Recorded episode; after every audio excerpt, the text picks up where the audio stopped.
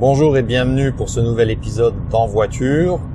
Les hasards du calendrier euh, professionnel font que me revoilà sur la route avec une journée un petit peu plus ensoleillée que la précédente et je me dirige vers une usine de clients qui est distante, ce qui permet d'avoir du temps notamment pour euh, enregistrer un épisode pour cette série. Euh, très bientôt, je serai plus vertueux point de vue environnemental puisque les déplacements devraient à nouveau se refaire en train et donc euh, ne pas euh, gaspiller de l'énergie fossile à mon seul bénéfice. À ma grande surprise, les épisodes précédents de la série en voiture ont été plutôt bien reçus. Euh, pourquoi ma grande surprise? Parce que je ne pensais pas que euh, du fait de l'environnement bruyant, euh, du fait de cette mise en scène, les épisodes pouvaient être attractifs. Mais en fait, la courbe d'audience pour le lancement a montré que au-delà de cette scénarisation, ou peut-être grâce à elle, eh bien, il y a quand même eu un, intérêt certain de la part de, de mon auditoire habituel pour cet épisode un petit sujet qui euh, est lié à l'actualité. Donc euh, nous sommes euh, très probablement, si ce n'est déjà dedans, mais au moins face à une, à une cinquième vague du Covid. Et c'est rajouté là-dessus un nouveau variant dont on ne sait visiblement pas encore grand-chose, qui est le Omicron, et euh, il y a effectivement maintenant la crainte que euh, si ce variant se diffuse et s'il est effectivement euh, plus virulent que ceux que l'on connaissait jusqu'à présent, que ça puisse avoir des répercussions.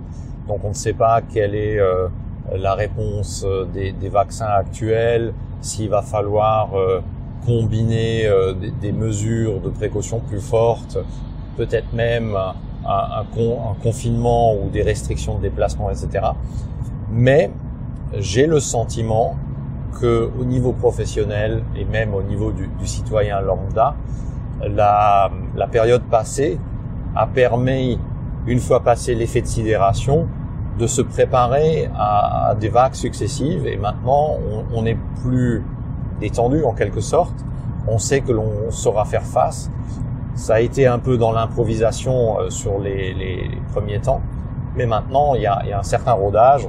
On sait qu'on a des plans B, on sait que l'on peut avoir euh, euh, des, possibilités de sortie quand bien même il y aurait du confinement, le télétravail qui est plus ou moins répandu, plus ou moins accepté et à géométrie variable, c'est-à-dire qu'il y a aussi cette adaptation, s'il en faut davantage, eh bien on va en mettre davantage, etc.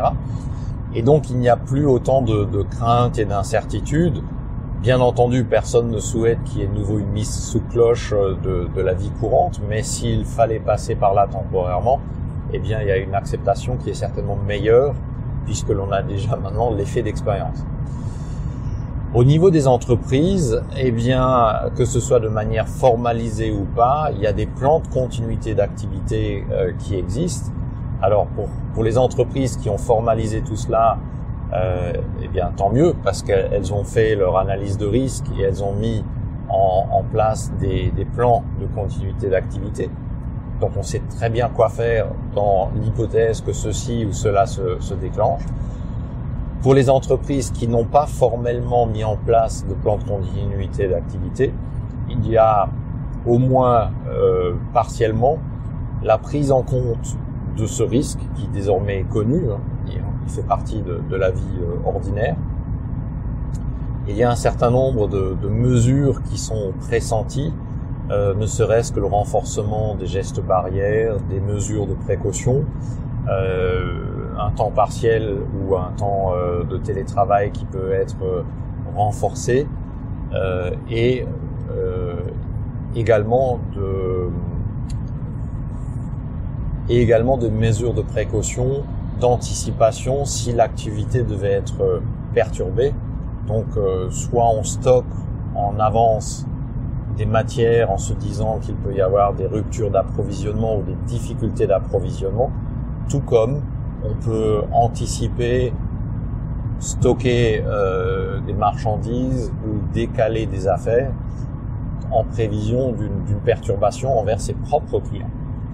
Ceci afin d'en limiter l'impact et de préserver à la fois les intérêts du client tout comme les intérêts de, l'entreprise. Donc ce que je veux souligner par là, c'est l'effet d'expérience qui certes euh, a été accumulé dans une certaine douleur ou euh, avec difficulté, mais qui maintenant euh, va jouer. Et donc c'est déjà moins angoissant, moins stressant de devoir se dire on est face à ces potentialités. On sait que probablement il va y avoir des mesures contraignantes, mais au moins on sait comment y répondre et comment y faire face.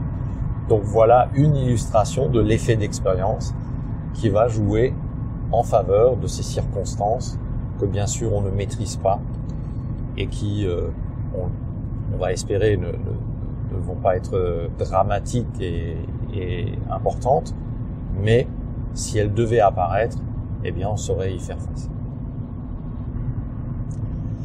Comme d'habitude, je vous invite à marquer votre appréciation d'un pouce levé et je remercie toutes celles et tous ceux qui se donnent la peine de marquer leur appréciation de ce fameux pouce levé. C'est important parce que ça donne euh, une indication sur l'intérêt du thème développé ou du, du format d'épisode et euh, l'intérêt également de, de continuer à le faire. Donc merci. Et petite phrase rituelle pour clôturer. À bientôt sur l'un de mes médias.